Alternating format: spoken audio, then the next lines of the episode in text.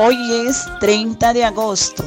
Solemnidad de Santa Rosa de Lima, Virgen, patrona de Lima, del Perú y de América Latina. Del Evangelio de Mateo.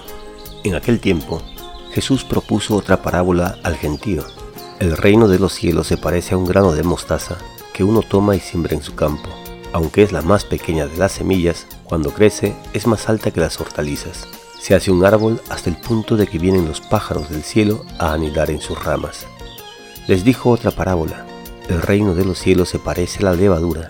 Una mujer la masa con tres medidas de harina hasta que todo fermenta.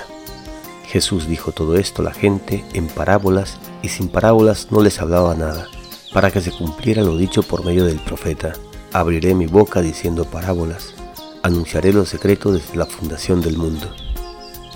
Buenos días, queridas hermanas y hermanos. Al canto del gallo, damos gracias a Dios por este nuevo día que nos regala y disponemos nuestro corazón a acoger su palabra, meditarla y vivirla en este día muy especial para el pueblo peruano, pues es la solemnidad de su santa patrona, Rosa de Lima. La parábola del Evangelio nos invita a pensar en nuestros criterios sobre la eficacia y los recursos. El día de hoy, la Iglesia del Perú celebra la festividad de Santa Rosa, su patrona. Rosa de Lima acogió la propuesta del reino signos pobres y humildes. La soberanía de Dios se hace presente en la vida de Santa Rosa. Toda su vida está llena de Dios, por eso llevó adelante en ella el proyecto de dar a conocer el reino de los cielos. Dios supo que Rosa de Lima era buena tierra y sembró en ella para que las aves viniesen a reposar en sus ramas. A la luz de estas parábolas y con el ejemplo de Santa Rosa, reflexionemos sobre nuestras actitudes para encarnar personal y comunitariamente esas virtudes de humildad, de oración y servicio por los más pobres y necesitados y seguir trabajando por el crecimiento del reino. Y damos gracias a Dios por los que hoy nacen y por quienes cumplen años lluvia de bendiciones para ellos y sus familias. Pedimos por la salud de todos los que están enfermos, especialmente por quienes se han encomendado a nuestra oración.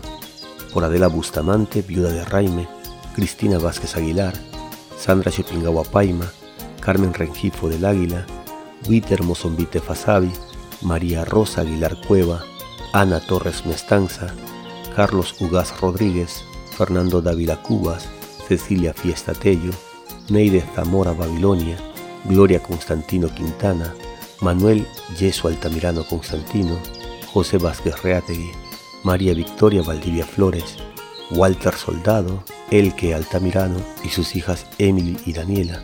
Que el Señor les dé la fortaleza, el consuelo y la salud que necesitan. Pedimos por aquellas personas que se encuentran afligidas por los problemas, por quienes buscan realización y plenitud y no las encuentran que nuestra forma de vivir el Evangelio refleje la luz de Cristo para ellos. Y pedimos también por todos los difuntos, de modo especial por Corina Cárdenas Mori en el tercer mes de su fallecimiento. Que descanse en paz y que Dios consuele a sus familiares y amigos. Santa Rosa de Lima, ruega por nosotros.